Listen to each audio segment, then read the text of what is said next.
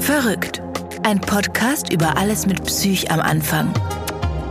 Bist du nur traurig oder schon depressiv? Bist du genervt oder hypersensibel? Wie viel Alkohol ist eigentlich zu viel? Und wer bestimmt, was normal ist? Dr. Jakob Hein weiß es auch nicht, aber er versucht es wenigstens in seinem Podcast herauszufinden. Das ist verrückt. Hallo, mein Name ist Jakob Hein und das ist verrückt. Ähm, heute habe ich ähm, eine Gästin bei mir, die ich äh, schon ganz lange, eigentlich von Anfang an hier gerne einladen wollte. Heute hat es mal geklappt. Das ist sehr schön. Es gibt ähm, äh, eine ganze Menge, das uns verbindet. Wir sind beide ähm, psychotherapeutisch äh, tätig und ähm, ja, für die, die anderen Dinge, die uns verbinden, äh, können wir vielleicht heute im, im Laufe unseres Podcasts herausfinden. Ähm, und was wollte ich Ihnen sagen? Ich begrüße ganz herzlich Marie Günther. Ach, ich freue mich. Vielen Dank für diese Begrüßung und schön, dass wir es hier miteinander haben. Ja, ähm, sag mal, was ich fragen wollte. Ich habe mich, also in Vorbereitung auf unser heutiges Gespräch, habe ich mich gefragt, wäre es nicht schön, wenn wir heute übers Wetter reden könnten? Das ist ja ein Einstieg ein wenig um die Ecke gedacht, vermute ich mal. so sehe ich das auch. Mhm. Also du meinst, wenn das, was uns als Thema verbindet, eigentlich gar kein Thema wäre in der Gesellschaft? Ja, oder ob, ob es dir so damit geht, dass du manchmal gar keine Lust mehr hast. Äh, also, also es muss ich denke, es muss Momente geben, wo dich das erschöpft. Also ich kenne dich als, mhm. als, ähm, als, wie soll man sagen, un, un, unverbrüchliche Aktivistin, als, äh, als Mensch, der sich immer für die Belange von transidentitären Personen einsetzt. Ähm, du hast ganz viel geschrieben, du hast ganz viele Fragen beantwortet, aber gibt es nicht manchmal einen Tag, wo du denkst, ich würde heute mal gerne übers Wetter reden oder über, mhm. über Frisurmoden im, im äh, England des ausgehenden Barock? Hm, letzteres habe ich echt keinen Plan. Ich würde tatsächlich gerne immer mal über über Schminken reden, weil sozusagen ich habe ja ein Gesicht und dieses Gesicht und die Schwerkraft, die sind jetzt nicht unbedingt so dicke miteinander und von, so. da, und von daher ähm, brauche ich manchmal echt Ideen, wie ich das irgendwie gut mich gut anmalen kann, dass das cool aussieht. Aber mal zu zu der Frage mit dem Trans. Ne? Ähm, es ist tatsächlich so, wenn ich mit Leuten zu tun habe, die sich so in dieses Thema rein, reinfragen oder reinsteigern wollen und ich so ein bisschen von vorne anfangen muss. Oder wenn da Leute kommen, die immer wieder mit diesem Thema rumhühnern, oh, das sind jetzt aber plötzlich alles so ganz, ganz viele. Und ich so diese, auf dieser Ebene ähm, versuchen muss zu erklären. Das ermüdet mich, weil ich denke, das ist so, oh, das ist so, so lahm und so unerheblich, weil die Dinge sind nun mal so, wie sie sind. Aber wenn ich mit Leuten zusammensitze, also wenn Transjugendliche kommen oder Eltern oder letztens eine Großmutter und so, wenn ich mit denen erzähle und, und mir so deren Lebensgeschichten oder Fragen oder Nachdenklichkeiten anhöre, dann geht mir jedes Mal das Herz auf. Okay, genau. Das heißt also, die, mit den, mit den, mit den Menschen, die dem, die mit diesem Thema zu tun haben, zu sprechen, das äh, strengt dich nicht an oder das, mhm. da, da, also das erschöpft dich in dem Sinne nicht. Aber ähm, verstehe so diese, ja, wenn man dann, ja, ja, verstehe, also ich merke jetzt gerade, dass ich also so diese so, so, so öffentliche Gespräche oder oder wenn dann eben, wenn man dann irgendwie wieder vom Urschleim oder so anfängt oder oder so, ist halt mhm. eben ist auch ein großer Umbruchprozess, der im Moment im Gange ist, denke ich. Also so, es ist ja immerhin gelungen, ähm, dass wir von diesem von diesem Wort Transsexualismus weggekommen sind, was ich glaube ich sehr, mhm. ja oder also zumindest gibt es da eine starke Tendenz weg mhm. von diesem Wort, was ja irgendwie, was ich immer als sehr hilfreich empfinde. Ja. Weil sobald das Wort Sex drin vorkommt, ähm, schalten die Gehirne auf so einen auf so einen einfachen Modus. Sozusagen aufs Echsenhirn wird dann. ja. ja, und das war ja schon bei der Homosexualität so ein, so ein Problem. Und ähm, äh, ja, erzähl mal, du bist äh, Psychotherapeutin? Nee, ich bin systemische Therapeutin. Okay. Das heißt, ich habe gelernt, noch einmal mehr um die Ecke zu denken. Also okay. Aber aber als systemische Therapeutin ist man ja auch Psychotherapeutin. Nee, äh, so rein rechtlich muss man sagen, ich mache zwar Psychotherapie, aber ich bin keine Psychotherapeutin. Und ähm, und wo machst du Psychotherapie? Also möchtest du etwas Werbung dafür machen oder hast du so viele PatientInnen, dass du das eh nicht mehr möchtest? Nee, dafür, dafür kann ich wirklich keine Werbung machen, weil das alles ziemlich vollgestapelt ist. Also weißt du, ich, ich arbeite einerseits in einer Beratungsstelle, da habe ich eben viel mit, gerade mit jungen Leuten zu tun und interessanterweise, da können wir vielleicht nachher nochmal hinschauen, tatsächlich reden wir viel über Sex oder über Sexualität im Allgemeineren und sozusagen die, die Sexualität von Transpersonen, was, was echt, finde ich, eine coole Sache ist. Ähm, ich, glaube, ich glaube, das ist ein Privileg von, von dir. Also ich spreche auch viel mit Transpersonen, aber, ich, aber über das Thema Sexualität spreche ich eigentlich, also körperliche Sexualität mhm. spreche ich eigentlich mhm. kaum noch. Ja, aber ja. Da, darüber sprechen wir bestimmt gleich. Das ist cool. Ja, und dann ähm, arbeite ich aber auch noch beim Bundesverband und bin da zuständig so für beim Bundesverband. Bundesverband Trans, Entschuldigung, nicht Transportbeton, was bei Google immer gleich als erstes kommt, sondern Bundesverband Trans. Hey, ganz ehrlich, Shoutout zu, zum Bundesverband Transportbeton. Auch ihr macht einen verdammt wichtigen Job. Oder? Ich meine, muss man auch mal sagen. Total. Und, ähm, und dort bin ich halt zuständig so für Fortbildungsarbeit und dafür mache ich gerne Werbung, weil das ist wichtig. Es gibt einen Haufen ähm, ähm, Kolleginnen im psychotherapeutischen, im ärztlichen, im beraterischen Bereich, die nach guten Fortbildungen suchen. Das haben wir tatsächlich im Angebot. Das mache ich auch ähm, sozusagen auf privater Basis und ähm, in meiner, in psychotherapeutischen Praxis, die läuft im Moment wirklich ein bisschen am Rand. Da habe ich wenige Plätze und einige Prozesse, die mich auch ganz schön fordern. Und da ist im Moment so gar nicht Platz. Ne? Das Schöne ist aber, dass ich eben mit, mit Transpersonen in ganz verschiedenen, auf ganz verschiedenen Ebenen zu tun habe. Also einerseits so, wenn diese Fragen kommen, oh, ich bin trans, was mache ich jetzt? Aber eben natürlich auch manchmal Transpersonen, die sagen so, ich, wir haben einfach ein Beziehungsproblem, wir sind zu dritt und wissen manchmal nicht genau, wie wir unser Miteinander gut ausbalancieren können. Und da geht es gar nicht ums, ums Transsein, sondern einfach nur um eine grundsätzliche Akzeptanz dieser, dieser Lebensweise. Ne?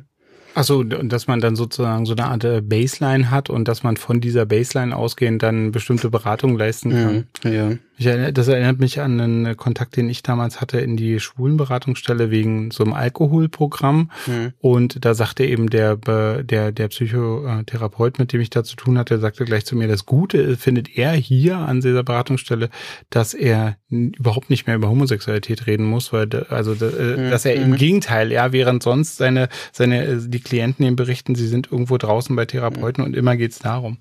Mhm. Äh, ja, erzähl, wie, erzähl mal, wie bist bist denn du äh, Therapeutin geworden? Ähm, ich habe damals ähm, in Marzahn-Hellersdorf gearbeitet, in einer ähm, Tagesgruppe, also so eine teilstationäre Einrichtung für schuldistanzierte Grundschülerinnen. Das heißt wow. sozusagen für vierte bis sechste Klasse Satansbraten. Und ähm, also weil, weil, also man muss dazu sagen, also Schuldistanz ist ein ist ein Thema, aber eben mhm. schuldistanzierte Grundschülerinnen, das ist mhm. dann schon wirklich ähm, ein seltenes, also schon ein seltenes Phänomen, doch. Ja, es war, es war eine wirklich eine schwierige Arbeit, weil mm, das war so in der Zeit, als auch viel in Berlin gespart wurde und man konnte das im Grunde gut verfolgen. Zuerst kamen da die Kinder, die nicht in die Schule wollten, dann kamen die Kinder, die die Schule nicht wollte, dann kamen die Kinder, die das Heim nicht mehr wollte, dann kamen die Kinder, die die Psychiatrie nicht mehr wollte. So ne. Und ähm, wir mussten eben gucken, wie wir gut mit den Familien arbeiten. Und in der Zeit habe ich mich halt entschieden, eine, eine familientherapeutische oder systemisch-therapeutische Ausbildung zu machen. Und das war natürlich auch wieder ein Spaß, weil ich musste mich, da gibt es dann so Vorstellungsgespräche und so weiter. Und da musste, und alle, die sich da normalerweise bewerben, haben ein Vorstellungsgespräch mit zwei LehrtherapeutInnen und ich musste sozusagen bei der kompletten Bande antanzen und hatte eben auch zwei Vorstellungsgespräche, weil man nochmal genau wissen wollte, ob ich nun mit meiner Geschlechtsidentität da irgendwie das darf. Ach so. geeignet bin. So, ne? Naja, und dann, dann ging es aber. Zu dem, zu dem Zeitpunkt ähm, hast du ähm, einfach äh, als Frau gelebt oder wie, wie kam die auf mhm. Geschlechtsidentität? Naja, weil ähm, das war so in der Zeit, also ich habe mich damals auf diese Stelle beworben, die war für einen Mann ausgeschrieben, habe gesagt, ich kann es versuchen, aber überzeugend bin ich nicht und habe das so ein bisschen deutlich gemacht. Und denn bei dieser Therapieausbildung bin ich eigentlich mit der Frage angetreten, also unter anderem bin ich eher ein guter Therapeut oder eine gute Therapeutin. Ach so, das war auch ein, mhm, auch ein Thema, was ja. du für dich klären wolltest. Genau, so das war so in der Zeit, wo ich mich so ausprobiert habe und dann auch überlegt habe, in welcher, in welcher Form, in welcher Identität bin ich eigentlich auch besser da und präsent und kann therapeutisch wirksam sein. So. Und es war aber relativ schnell klar. Es war ein bisschen war es auch eine rhetorische Frage. An dich oder an wen? Ja, an die anderen und ein bisschen auch an mich. Natürlich musste so. ich, na, ich musste mich schon auch noch ein bisschen selbst äh, beruhigen. So, okay, also und du, du, das heißt, du hast es sozusagen, du hast es dann eben im Institut so auch gesagt, mhm. damit, das Institut jetzt äh, merkt, dass du be, ähm, brav bereit bist, dich mit diesem Prozess bewusst auseinanderzusetzen. Das genau, das war's. Ne? Ich musste sozusagen deutlich machen, dass ich voll reflektiert bin und so und. Mhm. Und äh, bist du? Hm, naja, also jedenfalls haben sie es geglaubt, sagen wir es mal so. Naja, das äh, sage ich auch immer zu den Patienten. Ein paar legt man immer rein. Ja. Und äh, wann waren das ungefähr? Ui, das war hm, hm. 2008 war ich fertig, glaube ich. Also habe ich 2004 angefangen. Mhm. Hm. Also vor 16 Jahren. Hm. Und oh ja, hm. naja. Und, und das heißt, das war mitten in der Zeit, als es eine, als es schon ein, also du warst da, aber das war auch ein Teil eines Prozesses bei dir. Hm, naja, ich war eigentlich in der Zeit schon eine ganze Weile mit, mit meiner Geschlechtsidentität unterwegs, aber ähm, habe halt immer noch mir einen Kopf gemacht, äh, wie das mit dem sozusagen mit der wirtschaftlichen Absicherung ist, also wie mit Geld verdienen und so, ne? Und dadurch habe ich halt äh, so auf im Bereich der Arbeit ganz schön rumgehühnert, ähm, also weil ich eben auch immer mit Kindern und Jugendlichen zu tun hatte. Und es ist ja heute noch so, dass Transpersonen, die sich zum Beispiel auf solche Stellen in der Kita oder in der Jugendhilfe oder sowas bewerben, teilweise total angemacht werden, weil man immer noch in so einer ganz alten ähm, psychopathologischen Haltung äh, Transpersonen Pädosexualität unterstellt. Ja, es gab gerade, weiß ich nicht, vor drei Wochen oder sowas eine Meldung aus Freiburg. Da haben irgendwelche Qualitätseltern Eltern die Polizei gerufen, weil eine, ein Mann in Frauenkleidern auf dem Spielplatz Kinder fotografiert hätte. Und mhm. dann, und die Polizei war auch noch äh, so weit vorn, dass sie das tatsächlich äh, als zum Anlass genommen hat, da zu erscheinen, um dann mal irgendwie eine Meldung abzusetzen, dass es einfach eine Transperson war, die mit ihrem Kind auf dem Spielplatz war. So, ja, aber interessant ist es halt natürlich immer noch, welche, äh, äh welche minderen Reflexe das so auslöst, ja. Mhm. Ja, ich glaube, wie gesagt, also deswegen vorhin auch dieser, dieser ähm, Exkurs auf diesen Begriff, also dass ich eben denke, dass eben Transidentität oder Transperson irgendwie einfach besser ist, ja, weil, weil, ähm, weil, äh, ja, mit dem Echsenhirn ist schon zutreffend. Also da, da ist irgendwie, setzt was aus irgendwie, also dass irgendwie hinter Transidentität der Wunsch äh, steht mit, weil ich weiß auch nicht, es, äh, man kann es, es ist auch ein bisschen schwurbelig, ne? Es ist nicht mhm. so, also ich glaube, die, die Menschen, die das, ähm, die das aktiv ablehnen, äh, könnten jetzt gar nicht genau formulieren, also es ist irgendwas mit Sex und deswegen irgendwie eklig oder so. Mm, ja, ich glaube, das, mm, ich habe mir das mal so versucht anzueignen, dass ja diese Diagnose in den 50ern irgendwie gebastelt wurde. Ähm, weil man da angefangen hat, äh, Genitaloperationen zu machen oder sagen wir mal zu probieren, ja. Und, äh, und dann brauchte man natürlich für diese Therapie auch die entsprechende Diagnose. Und weil man eben am Genital gebastelt hat, ähm, hat man das, so, also war sozusagen der Sex äh, in dem Begriff vermutlich naheliegend. Ja.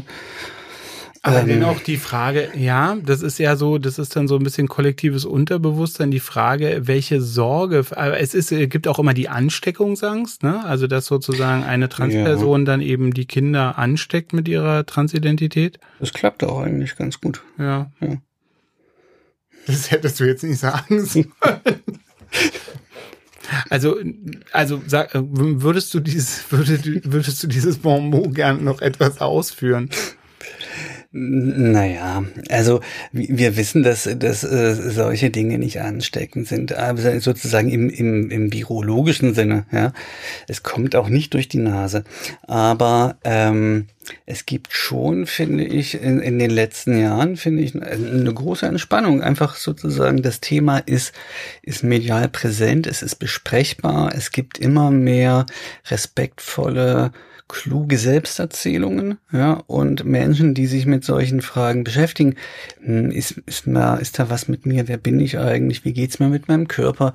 Wie geht's mir mit meiner Geschlechtszuordnung? Finden tatsächlich immer mehr wirklich einladende Beschreibungen Ideen, Anregungen, um sich in aller Freundlichkeit damit auseinanderzusetzen. Und das äh, ist im Grunde genauso ansteckend wie ein Lachen. Ja.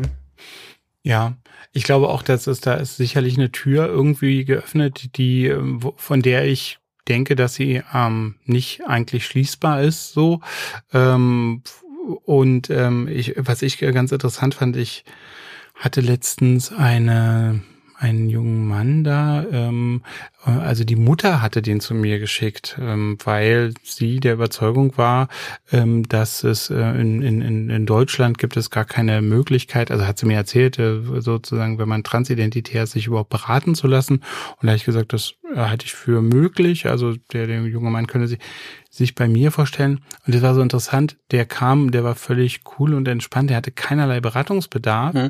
Ähm, der ist ähm, Transmann, hat keinen Veränderungsbedarf, ähm, keinerlei chirurgischen oder medikamentösen Bedarf, ist in seinem Freundeskreis, in seiner Peer Group Transmann und das war's. Und mhm. das ist für den, also sein, der hat kein Problem. Mhm. Mir, und das war, war so interessant, dass ich dachte, wow, sowas hat's vielleicht vor 10 oder 15 Jahren auch nicht gegeben, oder? Mhm. mhm. Also vielleicht nicht in dieser Sichtbarkeit. Ich kann mir vorstellen, ne, dass es äh, sicherlich auch damals einen Haufen Leute gab, die das für sich irgendwie so klar hatten und und froh waren, dass es keiner merkt oder dass es nicht so offensichtlich wird. Aber das, was du beschreibst, das finde ich natürlich total großartig. Ja, also, dass Leute sozusagen ihr Identitätsthema klar kriegen, dass in einer respektvollen Umgebung leben können ohne sich in, in so eine Zwangsläufigkeiten zu begegnen. Genau. Ja? Also die Mutter hat wahrscheinlich so ein Bild, ne, sagte, uh, trans heißt schnippeln, so, ne? Oder, oder, Nein, da, oder also, da muss man was möchte, machen. Also nee, so. nee, ja. Also eine ganz, mhm. also ich will die ganz gerne verteidigen, eine ganz tolle, äh, akzeptierende Mutter, mhm. ähm, die, ähm, die, die, glaube ich, sich nicht vorstellen kann, als jemand, der nicht vom Fach sehr weit weg ist, dass solche Prozesse einfach so ohne, ohne mhm. externe Beratung oder ähnliches erfolgreich mhm. funktionieren können. Ja. Na, und ähm, wie, wie ist sie denn sozusagen damit zurechtgekommen?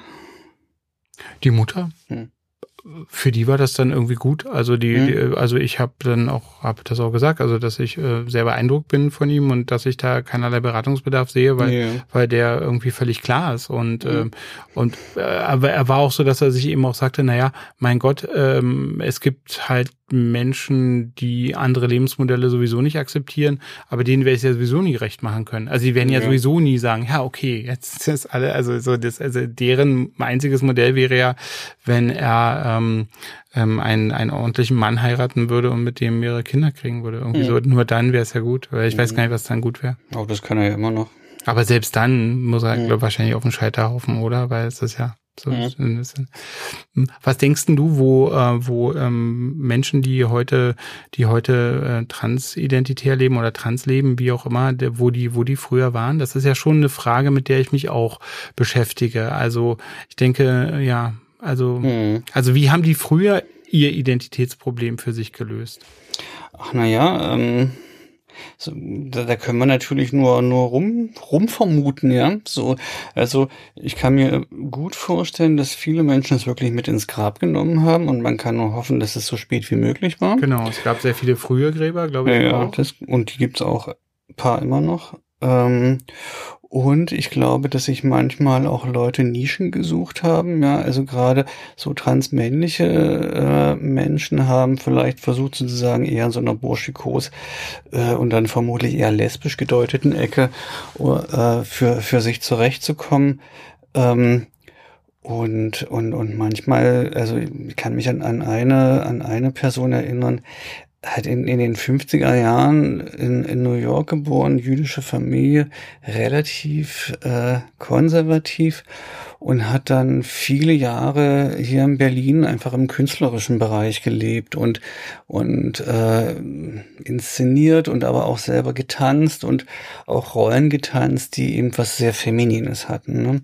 Und dann eben ähm, in so manchen Zeiten, Momenten sich zurückgezogen und und mit sich selber sozusagen die Weiblichkeit ausprobiert und gelebt, aber eigentlich unter einer, einer ganz großen Traurigkeit und Belastung. So und hat sich dann zum Schluss auch doch leider noch umgebracht. Ne?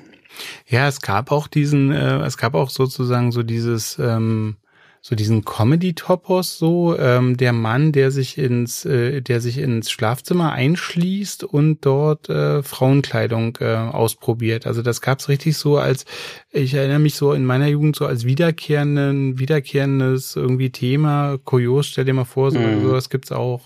Ja, also die, diese Art, der ist einfach widerlich. Hm, also jetzt die, die, ja. die, die Comedy, ja. ja. ja. Aber es war so, das, das war so, also ich glaube, weil, es einfach, es, es war einfach gar kein Modell, ne? Also mhm. so, also Kinder wurde dann einfach, also wenn ein Kind jetzt, also wenn jetzt ein, ein, ein äh, als junge geborener Mensch eben ein, äh, Kleid, ein Kleid anziehen wollte, das war einfach, das, das war überhaupt das ging gar nicht. Also das war. Nee, das ging einmal zum Fasching und dann nie wieder. Aber es ist natürlich, du musst jetzt aufpassen mit dem Würdigen, wenn du sagst, als Junge geboren. Ja, ich würde dann immer sagen, sozusagen okay. als Junge zugewiesen oder ja. als, als Junge erzogen oder so, ja. Weil wir wissen es einfach nicht. Also wir wissen nicht, wo der Spaß herkommt. Und ob es schon immer da war, keine Ahnung. Was ich übrigens, muss ich sagen, an diesem Trans-Thema total toll finde. Kein Mensch weiß, wo es wirklich herkommt. Ja, es ist so ein bisschen wie Gott. Es ist, ähm, ich muss sagen, äh, mit den mit den Menschen, mit denen ich zu tun habe, die in diesen Prozessen oder so, also mit sehr vielen äh, äh, erreiche ich Einigkeit darüber, aber wir kommen irgendwie oft an einen Punkt, dass es auch total bekloppt ist, so, also dass es also für für, weil es so anstrengend ist mhm. und weil es so ein so ein Prozess ist und also weil man sich ja eben gerade nicht aussucht und so und das ist also für für für viele Menschen, mit denen ich spreche, die sagen dann auch so, pff, also eine gute Idee war das von diesem Gott, also oder oder also eine gute mhm. Idee eine mhm. als gute Idee empfindet man es nicht. Ja, natürlich muss man, ähm, weiß ich nicht, mhm. muss man natürlich für für das, was man ist, irgendwie auch einstehen können. Aber ja, also ich meine, gut, für den Satz, den ich gerade gesagt habe, habe ich auch 20 Jahre gebraucht, so, ne?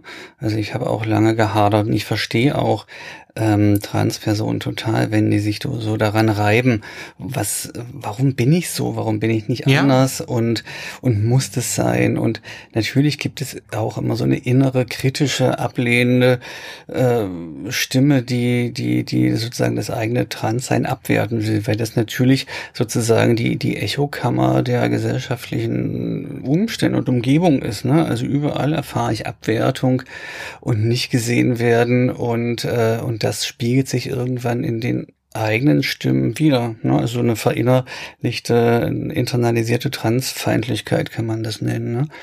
Ähm, aber ich finde es halt auch einen wichtigen ähm, Entwicklungsprozess und manchmal, glaube ich, kann der gut gelingen, ähm, zu sagen, ich weiß nicht, wo es herkommt, aber es ist trotzdem völlig okay. So, ich bin, ich bin gut so und ich hatte mal einen, einen Klienten, der hat so da auch hin und her gehühnert, ne? Und dann hat er irgendwann gesagt, ach, weißt du, wenn ich, ach, wenn ich schon immer Mann gewesen wäre, das wäre auch langweilig gewesen. Okay. Und da dachte ich, oh, okay, ja, das ist, das gefällt mir, das ist gut. Ich wollte noch mal kurz auf den, auf die, auf das eine Thema, äh, was du äh, erwähnt hast. Ich finde, finde so interessant, ähm, dieses, die, die, die wahnsinnig hohe Affinität für ähm, ja für ähm, Crossdressing, wie auch immer man das nennen will, ähm, beim Karneval, ne? Das finde ich dann schon auch interessant, obwohl sozusagen die Gesellschaft sagt, das gibt's alles gar nicht und das geht gar nicht und was soll das? Ist es so ein ganz riesiges Ding beim Karneval, ähm, die, genau diese die, die diese andere Rolle eigentlich auch auszuprobieren, auch möglich, also so und äh, also wie was denkst du? Also ist das ist dir ja sicherlich auch schon aufgefallen, sagen wir es mal so. Was denkst du? Also mhm. das ist irgendwie interessant, dass das irgendwo dann denke ich, es ist ja auch virulent. Also Karneval ist mir so unsympathisch, wenn ich das sagen darf, weil weil da so so Sachen, die da sind, gezeigt werden und dann wird plötzlich gesagt, das ist gar nicht da. Das war jetzt nur der Karneval. Mhm. Und ähm, und ja. Also ich muss erstmal sagen, Karneval halte ich auch für sowas wie ein Kabelbrand der Gesellschaft. Ja, also das ist, das braucht die Welt nicht.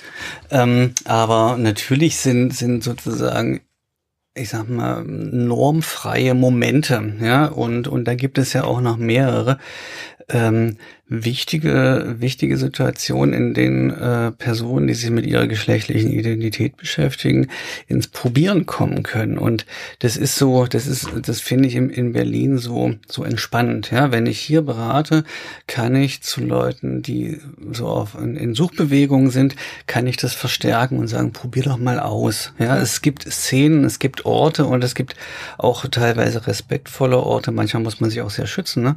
Aber dass man sozusagen eine bestimmte ähm, äh, Äußerlichkeiten, bestimmtes gelesen werden, eine bestimmte Art von Bekleidung äh, von sich zurecht machen, einfach probieren kann und und gucken kann, ob sich's richtig oder richtiger anfühlt, ja, ohne dass es dass es wirklich mordsgefährlich wird. Und das ist in, in vielen anderen Gegenden, glaube ich, also geht es nicht so einfach. Ja, es wäre bedrohlich. Ne?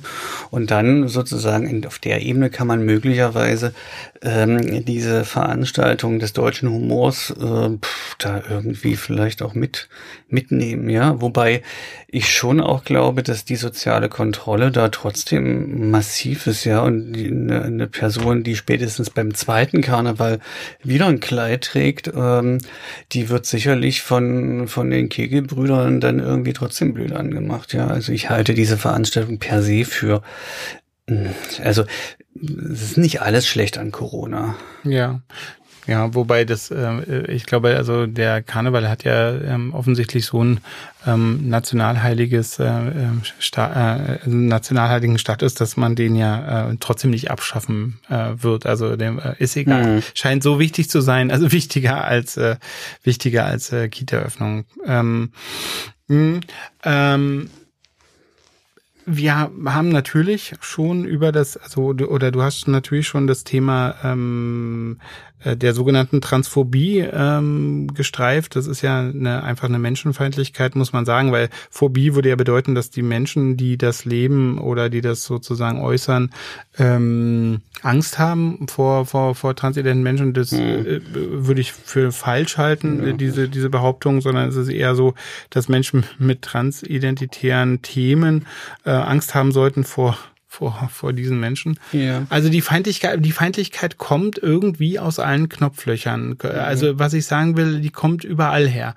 Also es gibt einerseits so eine gesellschaftliche, so eine gesellschaftliche Trägheit, dass das eben nicht erprobt ist. Es, ist, es bleibt ja äh, sozusagen ähm, äh, relativ also, äh, also es, ble es, es bleibt eine Minderheit so, also, also jetzt ist es, ist es irgendwie ähm, eine bestimmte noch ja interessante, aber äh, ich glaube, ich glaube, dass, dass, äh, dass da eher Ängste auch geschürt werden, wenn du das sagst. Ich verstehe, glaube ich, was du meinst, aber ja, ähm, es gibt auf jeden Fall ähm, sehr rechte Kreise, die das absolut nicht akzeptieren können. Also ich weiß gar nicht. Die beraten wir auch.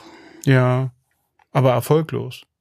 Das weiß ich noch nicht. Also ich frage dann nicht nach nach äh, irgendwelcher äh, politischen Gesinnung oder Haltung, wenn die Leute in die Beratung kommen. Ich gehe aber davon aus, so. dass es in diesen Kreisen genau solche Menschen gibt und ähm, das muss ich halt nicht ausschließen. Ne? Also es gibt naja. ja auch so eine, also für, für manche Transpersonen ist natürlich so eine Auseinandersetzung auch davon geprägt, dass äh, wenn schon sozusagen eine Selbstverunsicherung, dann eine möglichst kurze und eine begrenzte. Das heißt, ähm, so schnell wie möglich auf die andere Seite, so geschlechtlich gesehen. Ne? Und wenn ich so, in so einer ja. Vorstellungswelt lebe, brauche ich, also hilft mir natürlich so eine, so eine, wie sind nicht, national dichotome Vorstellung von Frau am Herd und so, ja. Also, also diese, oder und Mann unterm Auto, oder im Auto, ähm, dass man halt, äh, also dass solche solche Rollenklischees und solche Abgrenzungen auch äh, manchmal solchen Personen einfach eine Beruhigung bieten. Ja, das, ja, das ist für mich faszinierend, dass sie mhm. zum Beispiel die die Trans-Jungs, mit denen ich spreche, dass die so ähm, Männlichkeitsbilder haben, die ich überhaupt nicht äh, leben kann, die ich auch ablehne oder oder oder eben auch äh, ja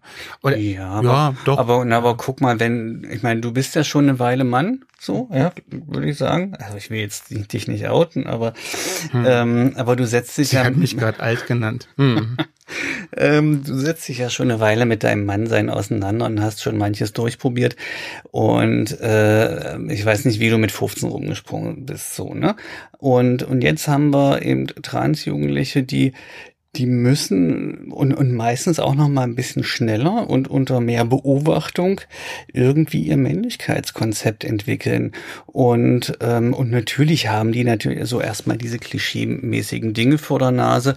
Und wenn sie dir begegnen, das heißt, oder uns auch, ne, so in diesen sagen, okay, ich oute mich, ich will irgendwelche medizinischen Maßnahmen, da sind die ja sozusagen frisch geschlüpft, ne? Da haben die ja noch so eine weiche Stelle auf dem Kopf oben.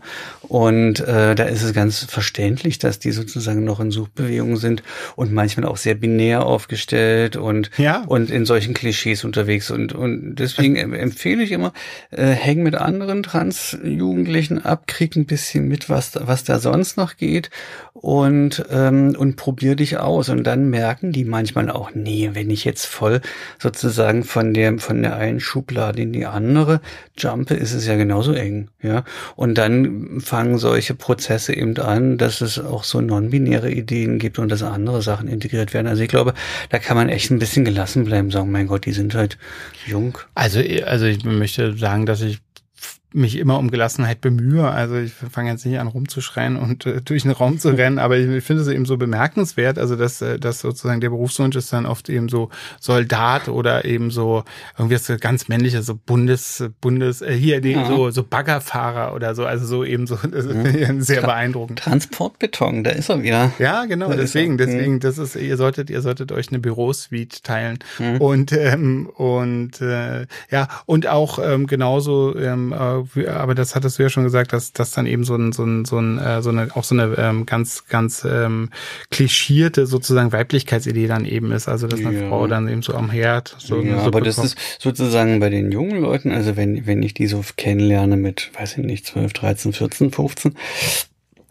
sind die gar nicht mehr so holzschnittartig unterwegs. Also ich erlebe halt auch eine viele, die sehr, sehr nachdenklich sind. Guck mal, vor, weiß ich nicht, Anfang der Woche oder so, habe ich mit einer Person gesprochen, die wird jetzt 14 ne, und ist aber schon eine ganze Weile mit, mit diesem Blockern unterwegs. Das heißt sozusagen, der Körper ist schon etwa so zwei Jahre in so einem vor-frühpubertären Stadium und Endokrinologe sagt, naja, hm, irgendwann muss man sich mal für eine Geschlechtlichkeit entscheiden. So.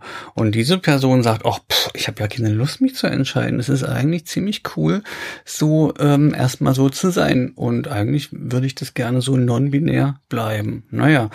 Und ähm, körperlich geht es halt nicht. Also irgendein Sexualhormon braucht man. Also zumindest ähm, damit sich mal die Hirnstrukturen so ein bisschen umbasteln, damit so Vernunft und so ein Kram entsteht. Ähm, und, ähm, und dann war aber in dem Gespräch nochmal wichtig, ähm, sich da zu verständigen, dass, dass wir sagen konnten, okay, du müsstest dich zwar irgendwann für eine Pubertät entscheiden, also mit Hilfe eines Sexualhormons, entweder dem, was deine, was dein Körper selber produziert oder dem, was von außen hinzukommt, aber du kannst trotzdem deine non-binäre Geschlechtsidentität behalten. Du darfst jetzt, musst jetzt dich nicht unter den Druck setzen, nur weil mein Körper sozusagen eher irgendwann weiblich gelesen wird, ähm, dass ich dann demzufolge zwangsläufig eine weibliche Geschlechtsidentität einnehmen muss. Ne? Und ich glaube, das hat so ein bisschen geholfen, um, um mit dem Thema so ein bisschen in Bewegung zu kommen. Ich fand diesen Prozess aber für diesen jungen Menschen eine äußerst kluge Veranstaltung. Eine kurze Unterbrechung. Vielen Dank fürs Zuhören. Dieser Podcast ist vollkommen unabhängig, damit wir ihn euch überall zur Verfügung stellen können. Wir haben uns entschieden, unabhängig zu bleiben von Portalen, Redaktionen, der Industrie oder anderen großen Playern des Gesundheitswesens. Trotzdem wird dieser Podcast professionell produziert und das verursacht ein paar Kosten. Hm, naja, wenn ihr euch, so wie wir, wünscht, dass es mit verrückt weitergeht, brauchen wir eure Unterstützung. Empfehlt uns weiter, verlinkt uns, schreibt uns auf Facebook, was wir besser machen sollen. Aber natürlich helft ihr uns noch mehr, wenn ihr dieses Projekt auch durch Spenden unterstützt. Ihr findet uns auf dem Portal Steady unter Verrückt der Podcast. Jede Spende hilft uns wirklich weiter. Danke. Und jetzt zurück zu Verrückt. Aber hast du auch nicht auch das Gefühl, also ich habe das Gefühl, wie du ja äh, schon an der Fragestellung merkst, dass das genau zunimmt. Ne? Also diese mhm. Art von, von sozusagen so einer non-binären Offenheit habe ich ja. das Gefühl, dass das sehr äh, sehr zunimmt. Also ich habe auch den Eindruck, dass es mehr wird, aber gut, wir hören auch anders hin. Und was natürlich auch dazu kommt, dass ähm, dass diese Menschen, denen das so geht, die haben auch immer mehr die, die Information, dass es okay ist, das zu erzählen. Ja, so mit, mit diesem alten Diagnoseverständnis, Transsexualismus, schwarz-weiß, ja, nein, an, aus, ähm, war es ja sozusagen im Grunde mordsgefährlich, ähm, irgendwas Non-Binäres zu äußern, weil sozusagen der Qualitätsdiagnostiker dann sofort rumgeschrien hat, oh, dann ist es aber gar kein richtiger Transsexualismus, gibt es also keine Diagnose, keine Versorgung. Ach so, dann ist Na? es nur eine, dann ist es nur eine Verwirrung und und, mhm, und, und da, genau. da sozusagen zu, zurück ins Körbchen oder so. Genau. Nee, nee, ich meinte, ich meinte auch nur, dass sozusagen die, das, die, genau, dass, dass eben sozusagen, dass es zunimmt, dass Menschen einfach sagen, sie sind gar nicht so stark äh, selber, sie fühlen sich gar nicht. Ich hatte jetzt letztens eine, eine, äh, auch eine jugendliche Person, die dann eben sagte, so, also sie äh, ist eben als weiblich ähm, so ähm, gelesen worden, so die ersten 15 Jahre ihres Lebens und, und das möchte sie nicht, aber sie sieht sich auch nicht als junger oder, ja. junger, oder junger Mann. Und so mhm. fand ich auch, ich fand das interessant und irgendwie emanzipiert. Ja. Ähm, ähm, apropos, die, aber es gibt eben, also es gibt natürlich Menschen aus einem sehr konservativen politischen Spektrum, die eben sagen, also das finden wir alles ganz furchtbar und das ist alles und der liebe Gott Gott hat dies oder das, egal. Und ähm, aber dann gibt es eben ja auch so zum Beispiel äh, Menschen eben aus einem äh, ja zum Beispiel feministischen Umfeld, die das ganz, äh, also die das ganz stark ablehnen ähm, die ganze. Oh, jetzt willst du auch noch über die reden. Oh. Naja, ich finde das so interessant. Naja, ich, was heißt will? Äh, äh also wir müssen ja. Das, du möchtest nicht so gerne über die reden. Ich finde das so Und schon wird's interessant. naja, aber es ist, ich finde, na, mm, also es ist doch schon ähm, interessant, dass äh, sozusagen äh, in dem Themenfeld äh, es eben nicht nur sozusagen so eine typisch konservativ bis rechte Ablehnung gibt, dass man sagt, es war schon immer so und es gibt schwarz und weiß und so, sondern es gibt eben auch eine ganz, äh, ja, von Menschen, die sich selber auch als fortschrittlich sehen und, und, ja. und so, die, ähm, die das auch ähm, hart ablehnen und, und so. Das, naja, ja, ist doch schon besonders. Ja, ich meine, es gab schon immer Leute, die so links sind, dass sie rechts rüber gucken. Ja, mhm. also von daher ähm, ist das jetzt, finde ich, jetzt nicht so ein voll das neue Phänomen. Mir geht's ein bisschen auf den Zünder, weil ich, weil ich finde, es ist so, so eigentlich so simpel äh, zu verstehen, was die, also was die für einen Quatsch erzählen, ja. Also es ist also natürlich es kommt so aus dieser dieser dieser Feminismus 1.0 Ecke, ne, so wir haben uns irgendwann über unsere Körper definiert, wir haben uns unsere Räume erschaffen und und dann geht es immer halt auch sozusagen um den, um die Angst vor Übergriff und Übergriffigkeiten und Schutzräumen, ja, und, und, und da steckt so, ich sag mal, so, so ein mechanistisches Weltbild noch dahinter, ja, ähm, als ob sozusagen ein, ein, der, der Schutzraum ein, ein physikalischer wäre. Und wenn dann zu viele Leute drinnen sind, dann ist das Boot voll so. oder so, ja. Aber ein, ein Schutzraum ist ja eigentlich sozusagen eine Haltung und ein soziales Miteinander und ein gemeinsames Kämpfen. Und umso mehr Kämpferinnen das werden, umso größer wird der Schutzraum. Ja, also finde ich, so kann man es doch viel besser verstehen. Bis dann im Idealfall irgendwann mal alle im Schutzraum stehen. Naja, dass sozusagen insgesamt eine respektvolle, respektvollere Gesellschaft entsteht, in der unterschiedliche Bedürfnisse und ähm, einfach besser ähm, gewahrt werden und äh, einfach weniger Gewalt stattfindet. Ja, also dass sozusagen aus der Perspektive immer auch erwähnt wird, dass, dass männliche Menschen Gewalt ausüben, dass es Übergriffigkeiten gibt, dass es einfach, äh, dass immer noch Frauen getötet werden. Das, das kann man ja deswegen, muss man deswegen nicht von der Hand weisen. Das ist ja völlig berechtigt, ja. Ähm, aber man kann noch diesen Kampf, diesen feministischen Kampf mit Verbündeten führen. Ja, weil das brauchen wir alle. Also so. Mhm. Ja, weil für mich war das auch immer so, dass ich immer so verstanden habe, also sozusagen Feminismus ähm, ist eigentlich eine Gleichstellungsbewegung so und äh, es geht einfach darum, dass es eben nicht, äh, dass es nicht oben und unten gibt, sondern dass Menschen, dass, dass Menschen gleichwertig. Und deswegen war für mich eigentlich immer klar, dass ähm, das so ähm, äh, zum Beispiel Transidentität oder eben ähm, ähm, äh, oder Homosexualität oder so, dass das eben, also dass sozusagen Minderheiten aus Identität heraus so, ja, so auch automatisch ähm, dass dann, also das automatisch ist immer natürlich voll Quatsch, aber dass da, dass da so ein Verständnis, dass das mit eingebaut ist. Also wenn so, wenn ich mich äh, dafür einsetze, dass Menschen nicht mhm. aufgrund ihres Ge ihres Geschlechts sozusagen diskriminiert werden, dann ist es doch auch klar, dass ich nicht Menschen diskriminiere aufgrund ähm, ihrer ihrer Ide Geschlechtsidentitätsstörung. Mhm. Hm. Naja, aber es ist halt immer noch manchmal komfortabel, in so einer Gesellschaft auf irgendjemanden rumhacken zu können. Ja. Aber eben das ist, was ich meine, dass man mhm. die Erfahrung macht, dass, dass man sozusagen über eine ganz lange Zeit auf Menschen rumgehackt hat und dass man sagt, wir wollen das nicht mehr. Also es ist scheiße, mhm. wenn, wenn auf uns rumgehackt wird. Und wenn auf den nächsten rumgehackt wird, dann sage ich, das ist doch jetzt aber auch nicht in Ordnung. Das ja. missfällt mir, missfällt mir genau. Ja, ja, ja, ja.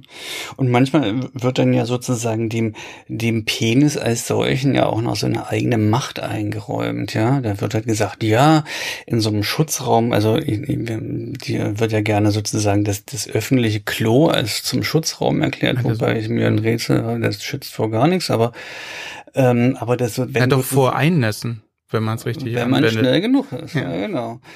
Ähm, aber ähm, wenn so, so ein Bild, dann kommt so der Penis rein, so der Penis als solcher und und tut dann Dinge. Ja? ja. Und äh, und davor muss man sich schützen und es wird völlig ausgeblendet, dass ja an dem Penis in aller Regel noch irgendwo ein Stückchen Hirn dran baumelt und eine Person. Ja. Und und dass es natürlich um um Verantwortung geht und dass sozusagen also das ein Genital ja kein Eigenleben führt. Das ist ja fast so, als würde man den den Vergewaltiger legitimieren. Der kann nichts dafür, sein Penis war es oder ja, so. Ja. Der ist da ins Klo reingehuscht.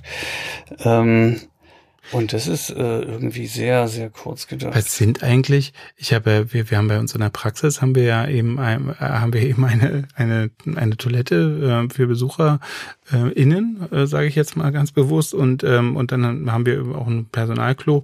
Ähm, das haben wir uns so nach reiflicher Überlegung so dafür entschieden. Mhm. Und dann haben wir auch mit unseren Patientinnen darüber gesprochen und ähm, dann, äh, wie, was, wie wir das beschriften sollen. Mhm. Und dann war der Konsens, wir sollen da bitte WC raufschreiben. Das ist relativ sinnvoll. Das fand ich, ja. na ja, wir hatten schon überlegt, also wie, also ob wir da irgendwie irgendwelche äh, bunten Zeichen drauf machen.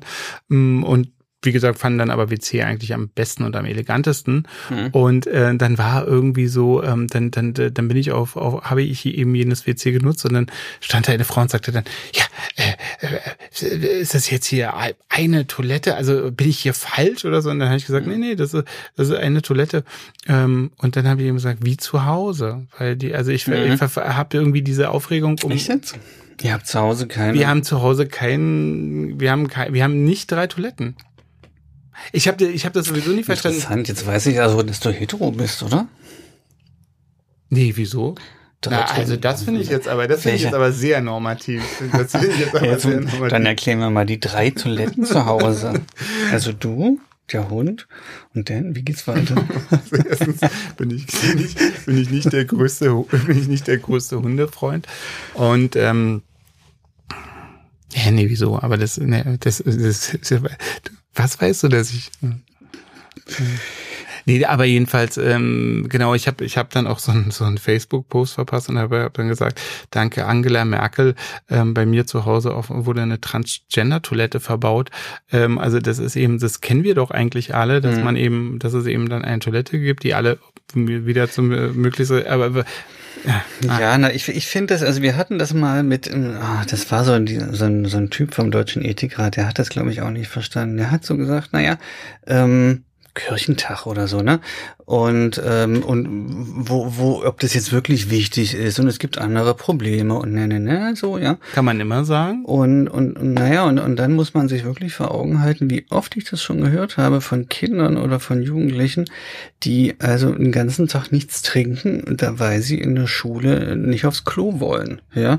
Weil von dem einen fliegen sie runter von dem anderen fliegen sie manchmal auch runter oder dürfen nicht ja.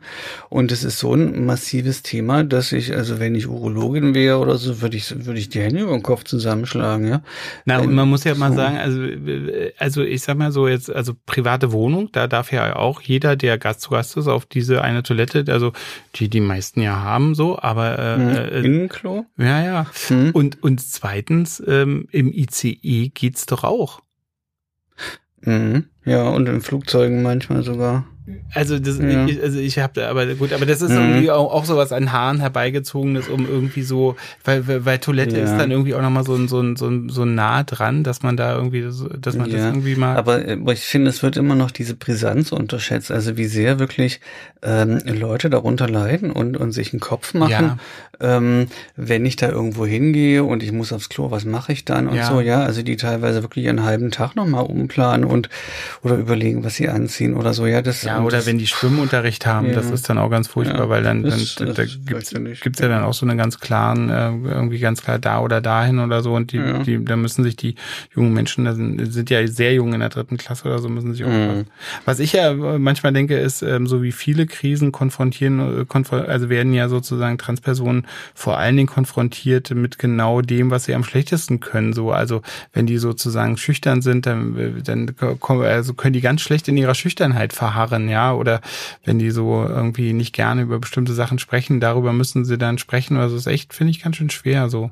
Naja, ähm, in, in verschiedenen Kontexten werden, werden Transpersonen immer unter so einem Problemfokus betrachtet. Mhm. Ja, also und also ich, ich merke das auch, wenn wenn mir sozusagen Jugendliche ihre ihr Coming Out oder ihre Entwicklungsgeschichte erzählen und ich das da, ich sag mal mit so einem ICD-11 Ohr höre, ja, dass ich sage, okay, es ist ja keine Erkrankung, dann dann sind das schlüssige Erzählungen, die manchmal von Klugheit und Cleverness künden ja, wenn die sagen, ja, dann habe ich das so gemacht, um das zu entgehen und so.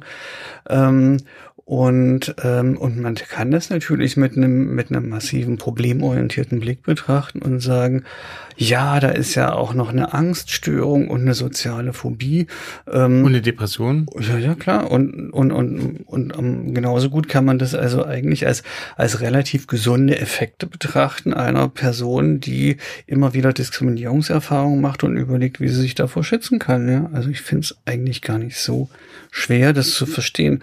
Aber es ist natürlich, äh, also gerade für, ich will jetzt nicht hier kein Psychiater-Bashing machen, ja, aber, aber für, für Leute, die so ein Handwerk gelernt haben, sozusagen, die wollen das immer weitermachen, ja, und können ja nicht aufhören.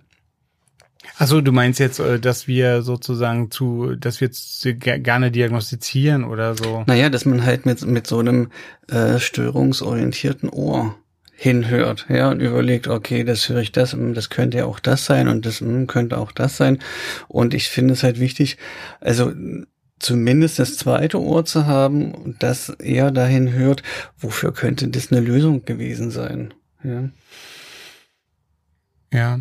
Also der der der Punkt ist ja häufig, dass man also also für was ich für äh, äh, nicht so einfach finde, ist, dass wir dass wir den den den Personen den Menschen helfen sollen in bestimmten bestimmten Zusammenhängen mit bestimmten Belangen und dass wir dann ähm, ja auch irgendwo gezwungen sind ähm, irgendwo eine Diagnose zu finden mhm. oder oder irgendwie so so was zu finden, ja. wobei das stimmt. Aber äh, allerdings ist es so ein allgemeines Ding. Also das das betrifft überhaupt nicht Trans. Ähm, das also ist, das ist auch okay. Naja, also ich das, finde das, sozusagen. Das gehört also, in verschiedene Bereiche. Also es gibt klar. ja so, also ich habe mit Jan Schlimme gesprochen, der eben ja auch sagt, dass man sich mal überlegen soll, wofür eben die Schizophrenie eine individuelle Lösung mhm. sein kann, mhm. ohne dass man das jetzt verkennt und klar, also es ist immer ja. dann gleich dieses, ha, du willst das irgendwie zu einem, zu was Schönem reden oder so, nee, sondern dass man, man sondern dass man einfach probiert, Ressourcen im Patienten ja, zu erkennen genau. oder im Menschen zu erkennen. Mhm. Ja, das Wort Patient ist ja, ja.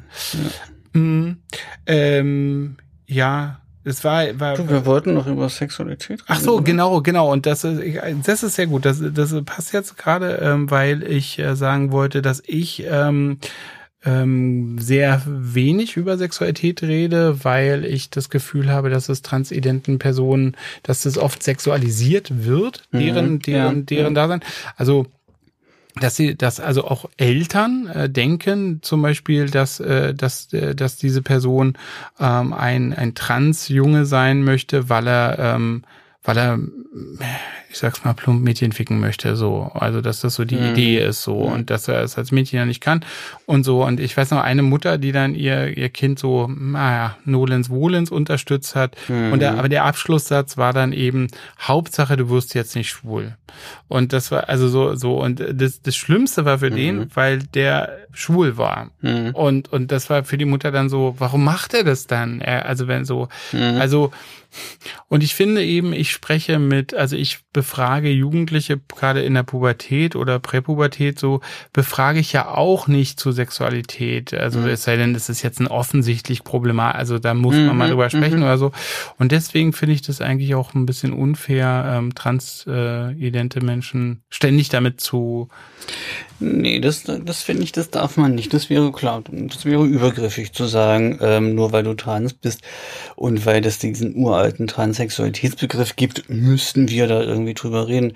Ähm, also ich finde finde es halt wichtig. Also gut, wir haben natürlich auch sozusagen unterschiedliche Positionen. Die die ja. Leute wissen ja, dass ich trans selber trans bin und dadurch darf ich natürlich manches ja. ein bisschen mehr. Ich muss aber auch aufpassen, passen, weil ich eine alte Tante bin und manche haben Respekt vom Alter noch immer, ja. Warum auch und immer. Das, hm, und ähm, und lassen mir manchmal Sachen durchgehen, die vielleicht auch nicht cool sind, ja. Also ich muss schon auch aufpassen, ähm, äh, da in einer, auf einer respektvollen Ebene zu bleiben. Aber also ich glaube, das ist ein mhm. ausgesprochener Vorteil, äh, den du hast und äh, den ich dir ähm, also nicht neide, aber der. Du, es ist nie zu spät. Ja, ja.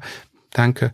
Die, die, ähm, aber es ist ein ausgesprochener Vorteil, den du hast, dass du eben, ähm, also das sehe ich, also dass du da einfach eine ganz anders herangehst und und, und also in, also dass das eine ganz äh, zum Glück eine ganz andere Position ist, aus der du da auch diese Fragen aufwirfst, ja. Hm. Na, ich versuche halt so so ein bisschen deutlich zu machen, dass dass wir alle sozusagen groß geworden sind, auch diese Jugendlichen mit mit solchen Vorannahmen oder Kausalismen, die eigentlich nicht nicht stimmen. Ja, also zum Beispiel, dass ein außenliegendes regierbares Genital erstens ein männliches sei und zweitens zum Penetrieren gehört. So, ja. Ähm, und, und und andersrum und so weiter, ja, sondern ich versuche halt den Jugendlichen deutlich zu machen, sie sind sozusagen, sie haben ihre Hoheit über ihr eigenes Genital. Sie können entscheiden, wie sie das nennen, ähm, ob es sozusagen ihr, ihre Geschlechtsidentität eher bestätigt oder ob es eher als ein Sexualitätsorgan und weniger ein Identitätsorgan sein darf ähm, und welche Art Sex sie damit machen und, und wie der hinterher heißt. Ja, und ähm, weil wir haben halt in, in diesen Aufklärungsgesprächen eben auch damit zu tun, dass, dass Jugendliche so eine Stellungnahme haben wollen für Sexualhormone. Ja, und, und diese, das heißt sozusagen, der Körper wird irgendwann sich mit dem Thema auseinander, also bei Testosteron kann man es ja im Grunde fast nicht umgehen. Ja, da, da möchte das Hormon dann irgendwann schon, dass der Körper sich damit auseinandersetzt. Und, ähm, und wenn äh, Jugendliche eine, eine Östrogenbehandlung haben wollen, dann werden sie eben irgendwann als weibliche Person gelesen. Ob sie sich jetzt so verstehen oder non-binär ist, ist ja egal, aber sie, sie müssen sich sozusagen auch mit dem gelesen werden auseinandersetzen und, und eine Idee kriegen für ihre eigene Sexualität und sollten sich dabei eben nicht von diesen normativen Vorstellungen so einkriegen lassen. Ja, also wenn zum Beispiel jetzt eine Person sagen würde, ich brauche unbedingt einen Penis, weil ich sonst kein Mann bin, dann wenn das sozusagen das Ergebnis einer langen, langes Nachdenkens ist, finde ich das in Ordnung, aber man muss das nicht per se so übernehmen, sondern man kann es halt auch überlegen, ob ich mit einem anderen Genital auch meine männliche Sexualität leben kann. Und natürlich auch mal zu überlegen, ob ich überhaupt ein Genital brauche für meine Sexualität, weil die Genitalien an sich sind eh relativ unzuverlässig, finde ich. Ne? Und auch da sozusagen den, das Spektrum so ein bisschen aufzumachen und zu den, den Jugendlichen zu sagen, versuch dich lieb zu haben, versuch dich zu erforschen, äh, versuch, wenn du es irgendwie mit dir vereinbaren kannst, einen Orgasmus zu haben, genieß das. Und dann erkläre ich denen auch manchmal, dass es halt sowas gibt wie ein Orgasmusgedächtnis, so im Vergleich zu einem Schmerzgedächtnis, ne? dass sozusagen viele Orgasmen auch gut tun, um dann wieder welche zu haben. Und gerade wenn man sich irgendwann operieren lässt und die Nervenenden sich wieder zusammenbritzeln müssen, dann ist es natürlich auch eine Herausforderung mit so einem komplett neuen Organ, ja, ähm, Lust zu empfinden und deswegen ist es immer gut, wenn man schon mal geübt so, hat. Und deswegen ja. ist es gut, so der, ja. weil, weil, weil da gibt's oft so eine ganz starke Anhedonie oder eine, eine Nichtlust, ja. ne? Also. Ja, das ist halt sehr unterschiedlich. Also manche Jugendliche können mit ihrem sozusagen ähm, gegebenen Genital ohne weiteres Spaß haben und sagen, okay, es ist jetzt ein bisschen suboptimal, aber es macht schon auch Laune. Und für, für andere ist es ein No-Go, ja. Und trotzdem lade ich halt ein zu einer Auseinandersetzung und möglichst entfernt ja von diesen von diesen Klischees und Erwartungen auch diesem normativen Druck ja. Und da da muss ich auch immer wieder diese diese Sexualmedizinerin so ein bisschen bashen weil die immer noch finde ich in so einer Haltung unterwegs sind dass wenn sie nach Sexualität fragen glauben dass sie was über Identität erfahren würden ja. Und da gibt es möglicherweise zwar eine Korrelation aber keine Kausalität ja. Ja, ähm, wir sind jetzt, äh, vielen Dank, wir sind jetzt ähm, am Ende fast und ähm, ganz am Ende gibt es immer eine, eine Rubrik und ähm, da, äh, also da darfst du als Gast, als Gästin darfst du mich mhm. etwas fragen. Übrigens ist Gästin äh, wird ja so häufig als so als so was Albernes gesehen. Also, nee, finde ich süß. Es ist äh, 1880 ist das Wort Gästin erfunden Echt, ja? worden. Ja, ja, das ist cool. ganz alt. Also mhm. ich will das nur mal sagen, weil das mhm. immer so als so was, ähm, ha, mein Gott, äh, also gendergerechte Sprache ist ja so ganz mhm. furchtbar. Ja. Ähm, und äh, darüber müssen wir jetzt bitte nicht noch sprechen. Und ähm, aber du äh, hast als Gästin natürlich mhm. äh, die Möglichkeit, mir eine Frage zu stellen. Ähm, das darf eine Frage sein, die du immer schon mal einem Psychiater stellen wolltest, wobei ich denke, da hattest du schon die Gelegenheit, jetzt nicht heute, aber so allgemein. Mhm. Oder dann eben eine Frage, die du mir stellen wolltest. Sozusagen in deiner beruflichen Praxis, ja. Wovor hast du Angst?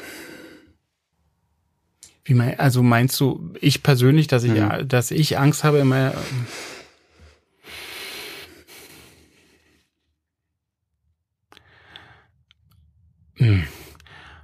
Ja, also meine größte Angst ist, dass ich, ähm, dass ich eine, eine Suizidalität übersehe und und äh, dann diese Patientin oder dieser Patient äh, sich umbringt, obwohl ich ähm, durch eine fachliche Intervention das hätte verhindern können. Mhm. Mhm. Das wäre auf jeden Fall meine ja. Praxisangst. Mhm. Ja, danke. Ich danke dir sehr. Es ist sehr, sehr gut, dass wir nicht über das Wetter gesprochen haben, sondern mhm. über all die anderen Themen und ich ähm, und ich so ein bisschen vielleicht auch deine deine Unlust äh, da überwinden konnte, die ich auch sehr gut verstehen kann. Ähm, und äh, ja, ich hoffe und ich bin mir sicher, dass wir uns ja bald mal wieder begegnen. Wahrscheinlich auch wieder nicht zum Thema Wetter. Ähm, ganz herzlichen Dank an Marie Günther mein Name ist Jakob Hein und das war Verrückt. Verrückt wird produziert von mir, Jakob Hein, und ist eine Produktion von Bose Park Productions. Ausführende Produzentin ist Sue Holder und wir nehmen auf in den wunderbaren Studios von Bose Park. Wenn ihr uns unterstützen wollt, denkt bitte dran, Steady ist ein Portal, wo ihr dies tun könnt. Tschüss.